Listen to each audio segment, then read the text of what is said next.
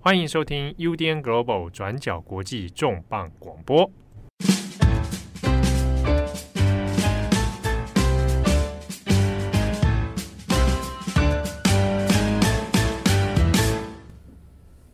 Hello，大家好，欢迎收听 UDN Global 转角国际重磅广播。我是编辑七号，我是编辑木仪。今天重磅广播，我们要来聊前阵子在中国掀起非常多议论的胡星宇事件。那胡星宇是一个在中国的中学生啊，高一。那他是在二零二二年去年的十月十四号，从他的学校啊，在学校就失联了。好，那失联之后呢，警方本来有一直在查找啊，到底胡星宇同学去了哪里啊？但是一直都找不到。到了今年二零二三年的一月二十八号，警方就说接获到一个地方村民的通报，就发现胡星宇的遗体用绳子上吊，那在学校附近的一个树林里面。那相关的事件其实引发了中国社会非常非常多的议论哦，因为中间其实隔了一百零六天，那都找不到人。就最后的地方却又在学校的附近，然后呢，在二零二三年二月二号，相关的事件后来在警方的调查之下，就发表了一个调查的结果，那就说认定这个胡星宇同学他就是自缢死亡啊，说他是自杀死亡。可是之所以这个事件会掀起那么多的议论，是很多的民众都认为整件事情看起来实在太奇怪了。包括说他失踪的原因，包括说为什么找了一百多天找不到，还是就在附近找到尸体，加上说这个遗体呢本身上面也存在非常多疑点，有人怀疑这个上吊的地点哦，可能不是案发的第一现场，也就是说，说不定他是在别的地方死亡，然后被放到这个地方哦，但是这些都是推测。但在中国的舆论里面呢，有很多人不相信中国警方的说法，那就衍生出了各自的推测，甚至是谣言，那也引发了很多中国的网络社会现象哦。那这个事情虽然目前在二月二号的官方报告之后看起来像是告一段落，可是后续还有一些问题是没有被解决的，所以，我们今天的重磅广播呢，要来谈一下这个胡星宇事件哦。那这边也要跟大家说，嗯，我们包括许多中国的舆论讨论哦，那以及转国际的这边，我们其实都不是第一现场的人啊，我们也没有办法前进到现场去针对当事人做任何的调查，所以我们在评估的相关资料里面有很多是由中国部分的新闻媒体哦自己去追查而得出的结果，那也有去观察了中国的舆论现象。那也询问过一些相关从业人员的一些看法哦。那综合起来来谈这个事情，但是呢，对于胡星宇这个人，他实际上可能面临到的心理因素哦，那这个很难去从我们看到的这些表象的资料来做任何的推断啊。那这个部分我们后续也会来谈一下，在胡星宇事件里面也引发的一些乱象哦。好，那我们今天的中广播里面。谈案件的本身之外，也会稍微聊一下胡星宇这个人哦，在案发之前他大概是什么样的生活？好，那我们先这边先从失踪这件事情开始。好，我们来看看胡星宇失踪当天到底发生了什么事情哦。根据学校的监视系统，当天胡星宇早上完成了他的课程之后，中午到有到这个学校餐厅用餐，然后接着。继续下午的课程，然后在下午大概五点四十分的时候回到宿舍休息。他好几次进出了宿舍大楼，那中间呢有遇到跟他一起打篮球的同学哦，所以就跟他交谈了一次。那之后呢，前后有多次上到宿舍的五楼阳台哦，暂时停留。在画面中有看到胡星宇常常哦，在这个阳台的上面往校园外的这个树林方向张望。那最后胡星宇是下楼。走往树林的方向，然后监视系统就再也没有记录到他的身影了。那是一直到晚上的十一点四十一分，胡星宇的爸爸胡耀良，还有他的妈妈李莲英，他们接到了学校班主任的通知哦，他们才知道说儿子已经跟学校失联了。那到了隔一天，他的爸爸妈妈就在老师的陪同之下，前往盐山县的工业园区派出所报案。好，那在报案之后呢，派出所的员警调阅了路口监视器，还有所谓的人脸辨识系统，但是没有发现任何的踪迹哦。那胡星宇他在这个校园监视器上最后出现的身影，他是穿着白色的长袖 T 恤，然后外面是黑色的运动外套，然后他还有穿着两侧是白色条纹的黑色运动长裤。那当下他也戴着一副眼镜。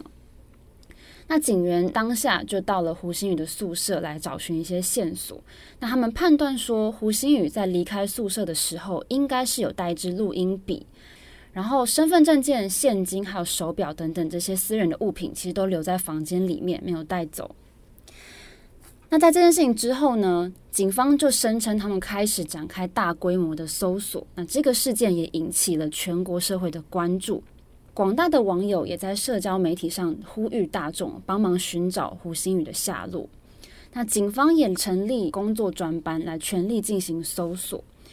那根据新浪新闻的报道，警方曾经在二零二二年一月初，每一天投入上千名的警力来进行搜查，可是一直都没有找到胡星宇的踪迹。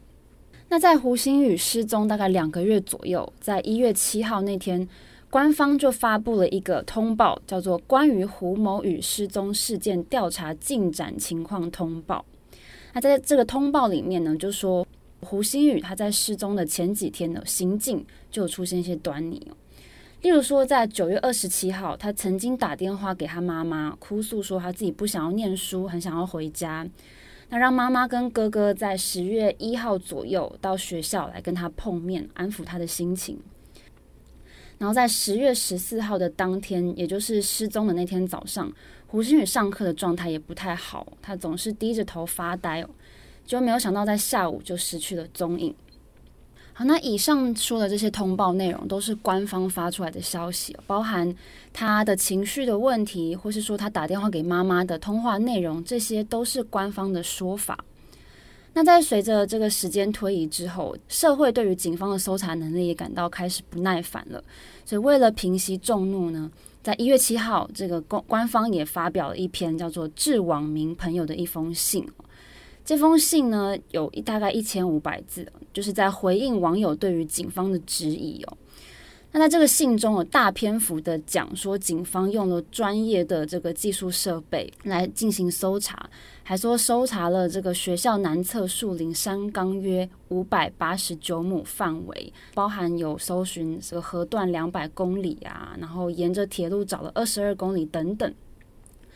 那这个信里面也也写说，他们走访了胡星宇的家属、老师、同学、邻居等等，拜访了两百三十一个人，还有上千户的居民跟这些店家等等，试图想要了解胡星宇他在生前学习跟生活的情形。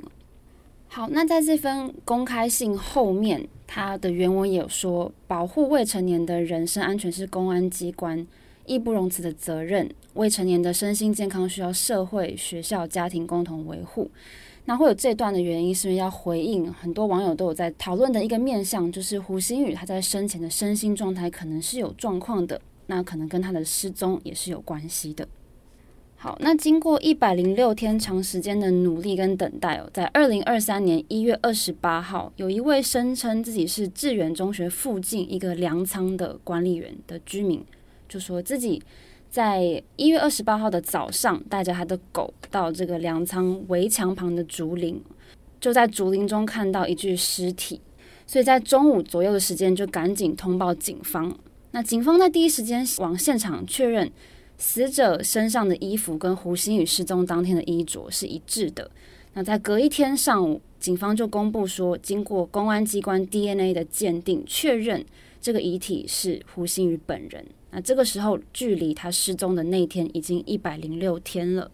那在二零二三年二月二号的早上十点，江西省官方召开了新闻发布会，除了公布全案最新的调查结果，也开放媒体记者提问。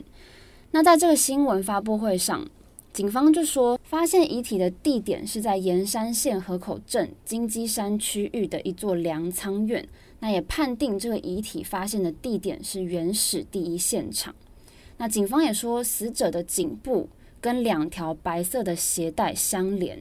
那经过调查、访问、现场勘查，还有尸体检验以及物证鉴定之后，确认胡星宇是自缢身亡，就是我们说的上吊自杀。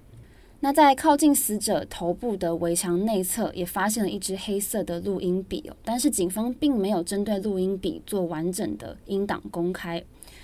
那这个江西公安厅副厅长胡满松他就说，现场并没有打斗或是拖打的痕迹，而且胡新宇的胸腔、腹腔也都没有出血的情形，脏器完整。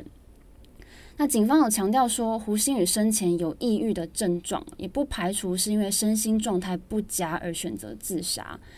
那警方在这个新闻发布会上公布的资讯，很多网友就觉得疑点重重。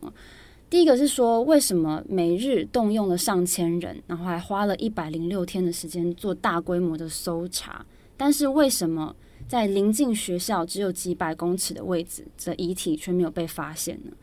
然后网友也说，再加上这个官方把这个舆论导向青少年忧郁症的问题，所以引发了舆论广泛的质疑。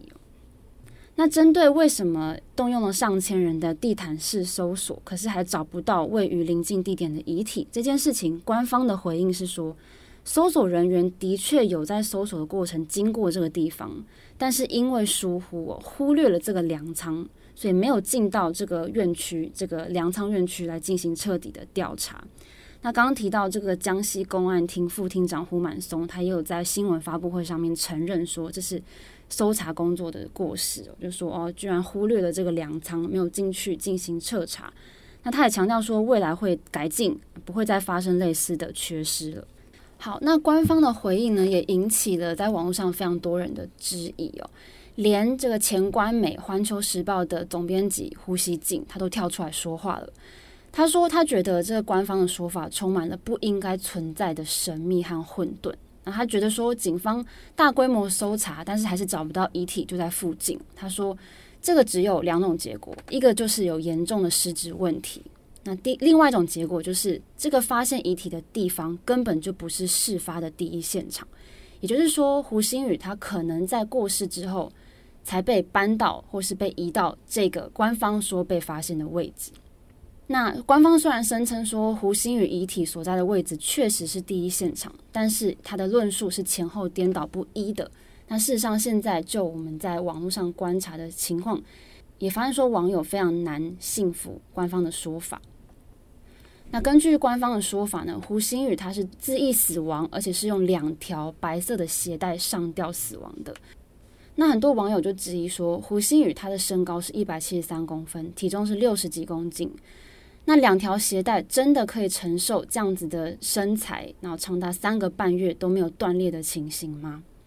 那警方在记者会上针对这个问题的回应是说，胡星宇他用的鞋带的材质是棉质，那有不易腐烂而且拉力强大的特性。那警方还补充说，尸体在腐败之后，身体的水分会流失，体重会变轻，所以可能因此而延长了承重的时间，让这两条白色的鞋带没有随着时间过去而断裂。那警方最后还补充说，这种材质的鞋带大约可以负重八十五公斤。那胡星宇的体重是六十多公斤。好，那这个是官方给出的答案。那第三个谜团呢，就是。胡星宇最后出现在监视系统镜头上面的画面是戴着一副眼镜的，但是在遗体被发现的地方并没有发现他的眼镜。那根据财新网的报道，胡星宇他的妈妈表示说，他看到儿子的遗体的时候，他感到非常疑惑，因为在监视器里面，孩子的黑色运动服里面是有穿一件白色的长袖 T 恤，但是看到他的胡星宇的遗体的时候，不但没有这件白色 T 恤，而且原本穿在外面的黑色运动衫是前后反穿的。那除了前后反穿之外，背后的拉链是拉到最上面。所以这个衣服前后反穿的情况呢，也让人家质疑说，是不是胡适在过世之后是由别的人帮他穿上了这件运动衫？那也让人家怀疑说，遗体所在的地点不是第一现场。那另外网友也质疑说，警方研判胡星宇死亡的时间是十月十四号的晚上十点多。那如果自杀的当下他并没有戴着他的眼镜，那非常有可能是在黑暗中，在没有其他照明的情况下摸黑哦跳上这个粮仓院的围墙，然后把这个鞋带系在树枝上之后，再把脖子伸进去，然后再跳到树枝上面去上吊。但是目前有不少的媒体判定说，如果这一切的判断都是真的话，那胡星宇这个自杀的动作绝对是非常高难度的动作，那事实上也难以成功。所以，针对这个胡星宇的衣服啊、眼镜，还有这个鞋带等等的这些质疑，哦，在网络上也掀起了非常多的讨论。好，那现场看起来其实是疑点重重哦，包括说到底是不是第一现场，那以及在遗体的部分啊，包含衣服反穿啊，啊，没有眼镜啊。那以及上吊的方法啊等等哦，看起来不是那么自然。那以及说也有这个民众也会质疑啊，那这个一百多天到底遗体会是呈现什么样状态哦？那感觉是不是有点违违背常理？那之中我们刚刚有听到是在警方发现的现场还有一支录音笔，那这个录音笔是胡星宇在校期间那有托他哥哥去买的。啊买了一支录音笔。那以前他那时候要买的时候呢，说法是他可能想要录上课的时候老师的讲课内容。那有时候可能会录一下自己的一些呃日常生活或者是心得感想哦。那这支录音笔有被发现在上吊的现场，那大家就会很怀疑或者很好奇，就是说录音笔里面有没有什么内容？那他不是放在他的身上，而是掉在那个现场哦。很有可能就能够从录音笔的内容来找到一些蛛丝马迹，来看看胡星宇到底失踪的原因或者过程发生什么事情。警方收走之后，那当然他也有回应了，就说有去听取里面相关的内容，但是呢，警方是说啊，从那个内容里面有发现，的确胡星宇可能有一些轻生的念头，有想自杀的这样的一个线索在里面。但是没有把英党完全的公开啊，所以我们现在看到的就是警方单方面他们调查之后得出的结果。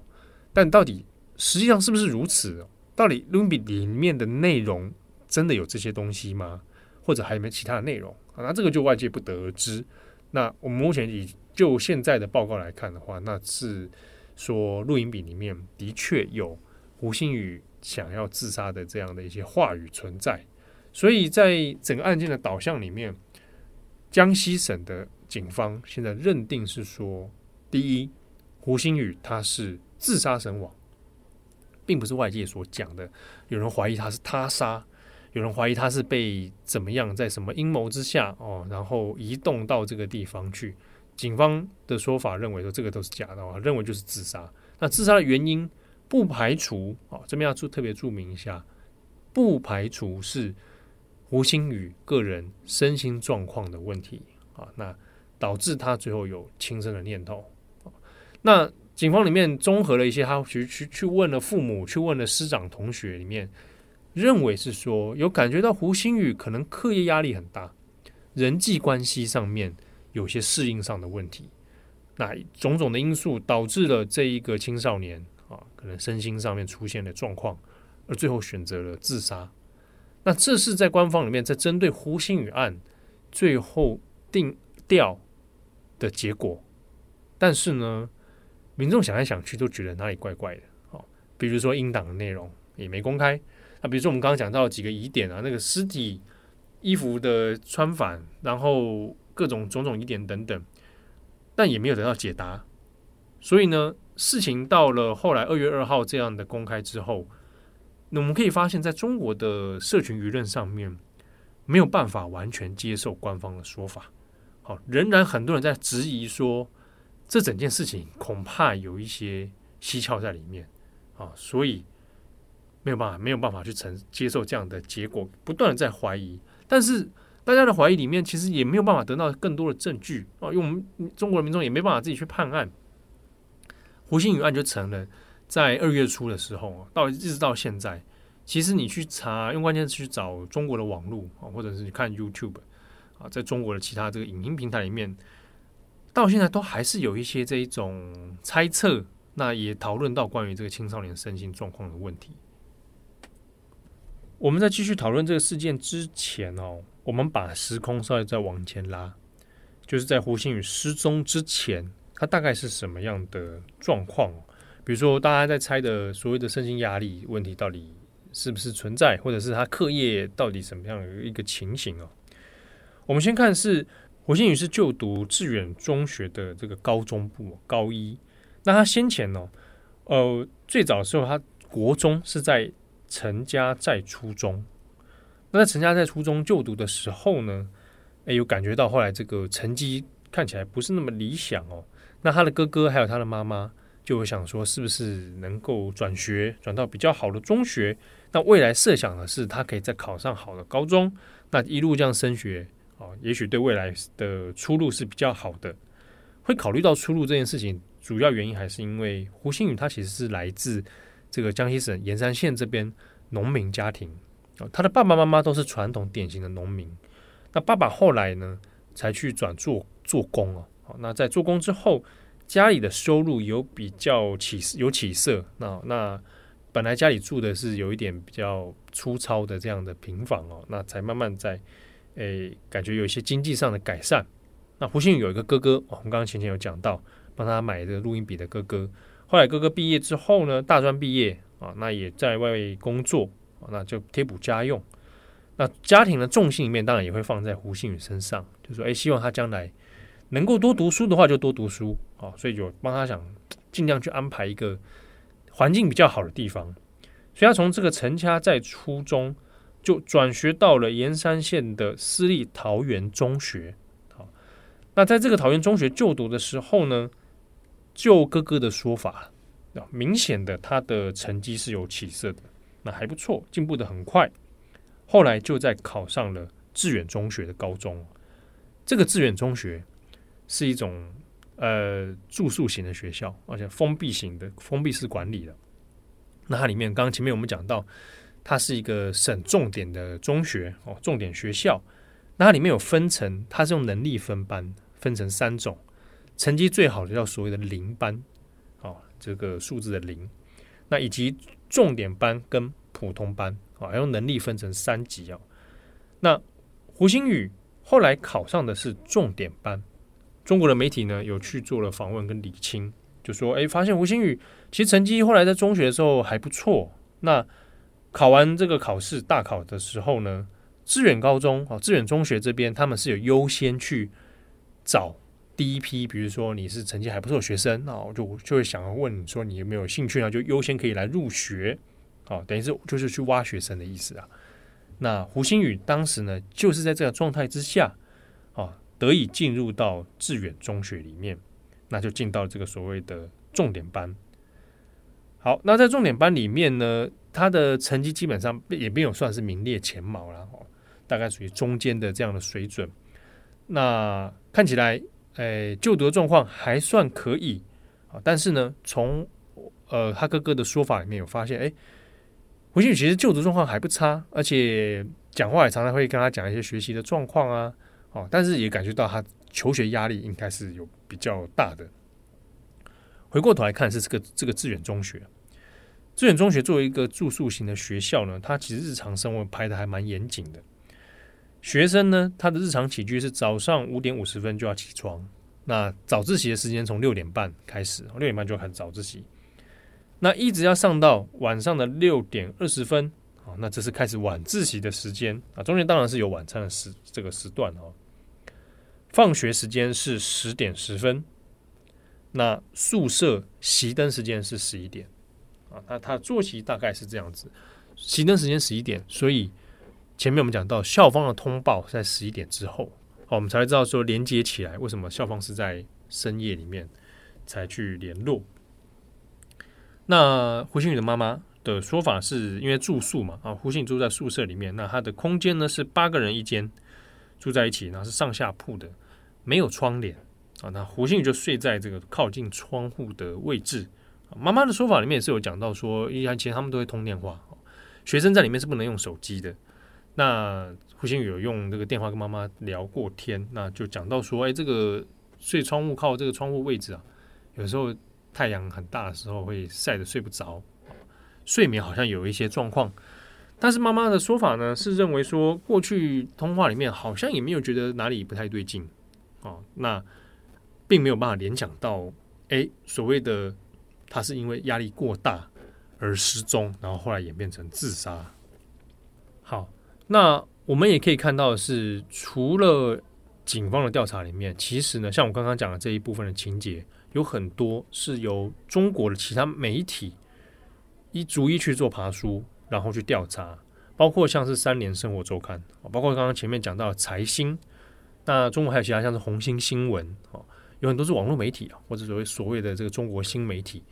那我们也可以注意到，有很多媒体它其实是在致力于在这件事情上面。爬出真相出来，好，那当然这个都是剑指对于警方的说法可能是存疑的，而且是不信任的。那后来的网络现象，大家也都看到，其实无论中国的官方或警方怎么样出来辟谣，你都会发现民众还是难以接受，说事情真的就是长这个样子。所以在一些舆论的分析里面，甚至还有人认为，在看出一个端倪啊，就觉得说，哎。怎么好像这个这个众民众现在越来越不买单了？当然，这个是有一些脉络可循哦。它包含像先前的铁链女的事件，很多人觉得这个官方也是讲得不清不楚，好，那就是舆论压力之下才把真相慢慢揪出来啊。所以铁链女的事件，然后到前之前那个还有封城的时候啊，还有很多这个防疫封城的一些发生大大小小的事情，有人认为说，可能中国舆论在面对这些重大社会事件的时候。信任度是很低的，啊，那而且有很多太吊诡的反常现象了。也有人去讲啊，就说，嗯，白纸运动之前发生的时候，警方马上就把人找到了，啊，只凭一点点线索就把人给找到。那胡星宇隔了一百零六天才找到人，啊，那白纸运动二十四小时之内就把人给翻出来，好，那有人就怀疑啊，当然这样类比是有一点比较刻意啦。但是你可以看出说，舆论的那个愤怒、质疑，它是存在的哦。那中间我们这边还是要来谈一下一件事情，就是官方现在的说法是认为胡星宇有身心问题，所以呢，也可以看到后来铺天盖地的有针对于大家要关心青少年的身心状况，那来讨论。后来啊，一直到现在二月中啊，已经要进入二月中了嘛，中国舆论里面有另一波延伸的。舆论战场就在这一个身心状况的讨论，就是哎，到底胡星宇有有一一种说法，就是说，哎，这个青少年为什么会有所谓的抑郁啊？中国讲抑郁啊，我们可能会讲忧郁症啊。但我们这边要讲一个事情，就是这些对于胡星宇的身心状况的判断都没有医师的证明，他没有经过医疗的诊断，所以有很多的说法，其实他是在。推测跟现在的线索之下去做的一种臆测，哦，胡星宇并没有被诊断出来，哦，这边还是要特别强调。所以呢，很多延伸的讨论里面，似乎都已经把他认定为是一个有精神疾病的人，或者是他有忧郁症，或者是他怎么样怎么样哦。那其实，在讨论这个问这个案子的时候，这样的说法是很危险的。好，但是呢，延伸出来的，其实在中国的舆论里面也在讲哦，那到底怎么样面对这样的事情？或者是说，啊，当初如果可以有什么样的所谓社会安全网，那可以帮助到胡星宇？假设他真的是因为身心的状况而产生轻生的念头，那在这之中呢，有一些讨论，我觉得蛮吊诡的，可以拿来特别来讲一下。有一个是有一篇文章哦，就流传的很多，叫做。胡星宇，请给心理指导师五分钟。啊，那这篇文章呢，就开始讲说，这个孩子，请给我五分钟哦，我可以告诉你怎样怎样，如何如何。我们这边大概略举其中他这个文章的几个点哦。主要呢，他就说，我可以告诉你，现在呢，你并不是想要结束生命，而是想要结束痛苦。你遇到了学习成绩不如意，你上不了大学或者上不了好的学校，那只是考试的结果，而不是人生的全部。好。他接下来的这个文章的段落安排大部分都是用“孩子，请给我五分钟，我可以告诉你如何如何”。那整体的文章里面就是在告诉大家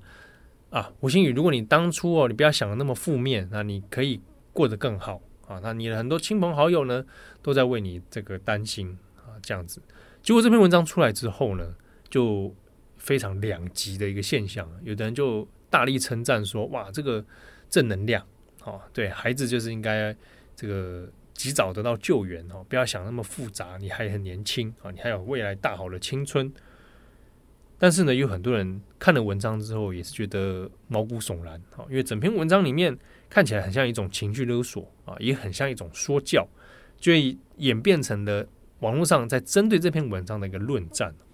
比如说，在文章里面有讲到说，你十五岁的青春不就是人生最美好的年华？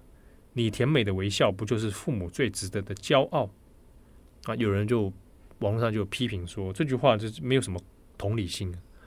啊，就你完全在否定胡星宇的感受啊，比如说在面对假假设他真的是在忧郁状态的话，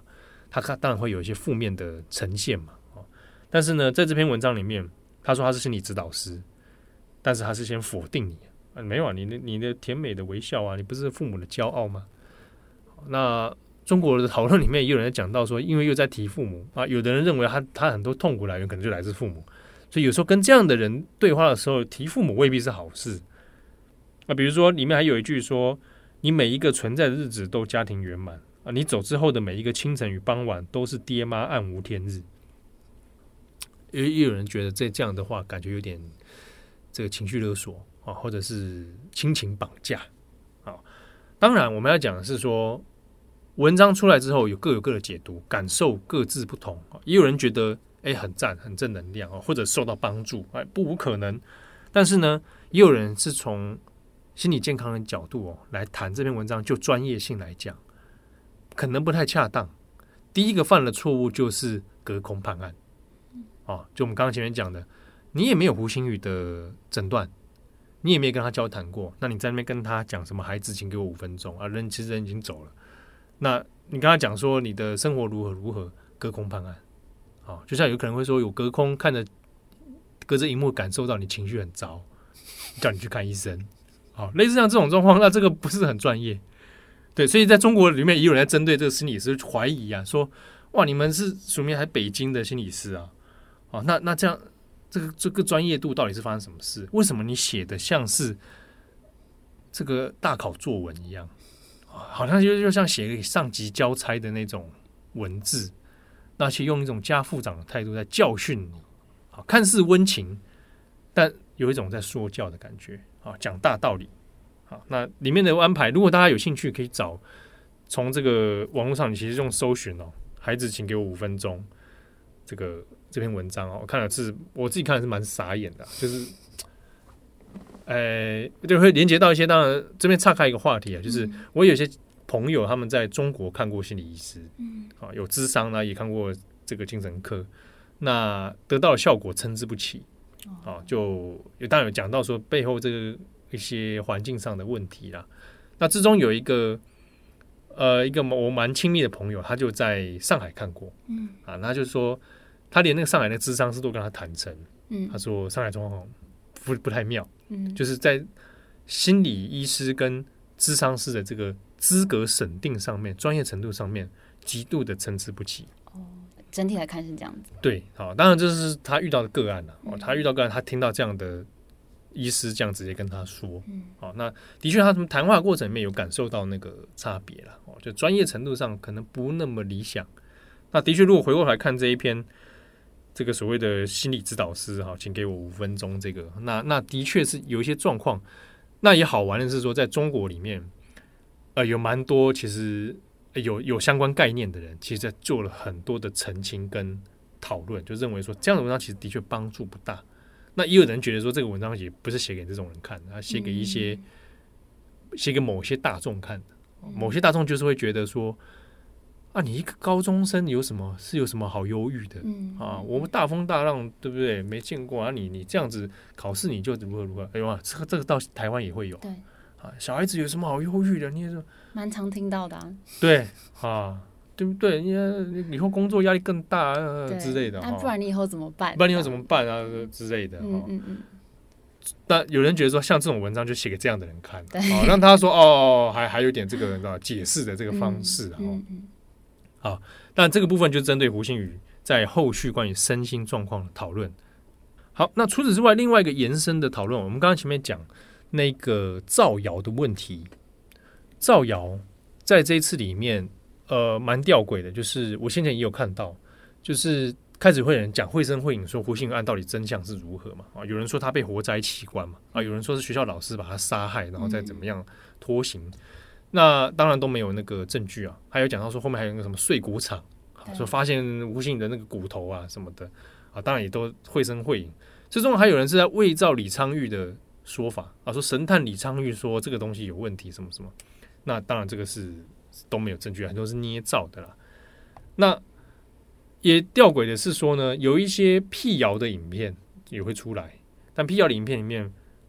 这个影片本身也也造谣，嗯，好，就是他用了一些影片内容也不是当事人的案子，或者有人说，哎呀，很多网红在蹭热度啊，聚集到这个地方想要拍影片，结果呢，这个辟谣影片所使用的这些网红聚集画面也不是胡星宇案的，啊，就呃要要来。辟谣，结果自己本身也是谣言的一种啊，那这个也很吊诡啊。那延伸就是说网红的问题，在这一波里面，呃，澎湃新闻就有做了一个专题报道，就讲说，的确有不少的这种网红啊，网络上他可能就是做直播的，就靠着胡杏宇案，然后呢，增加了非常多的粉丝，那也带进了很多像抖内啊那种，呃，捐钱的，然后还有带货的。啊形成一个很吊诡的现象，但这个现象跟之前在铁链女的时候也一模一样。铁链女那个时候发生的时候，也有人就拿着手机啊去拍他们家啊，去找我们家的家人聊天呐，然后就非常多的人会同时来观看嘛。那这次胡星宇案件当中，就有一些人，比如说跑去学校致远中学这里啊，去拍这个学校的状况。那他还拍到了其他网红也是聚集到学校里面啊，在拍，啊，那或者是去找胡星宇的。亲戚，然后或者去他家看看，其中一个还跑去的就是他这个遗体被发现的地方。啊，才晚，他特意才挑晚上去，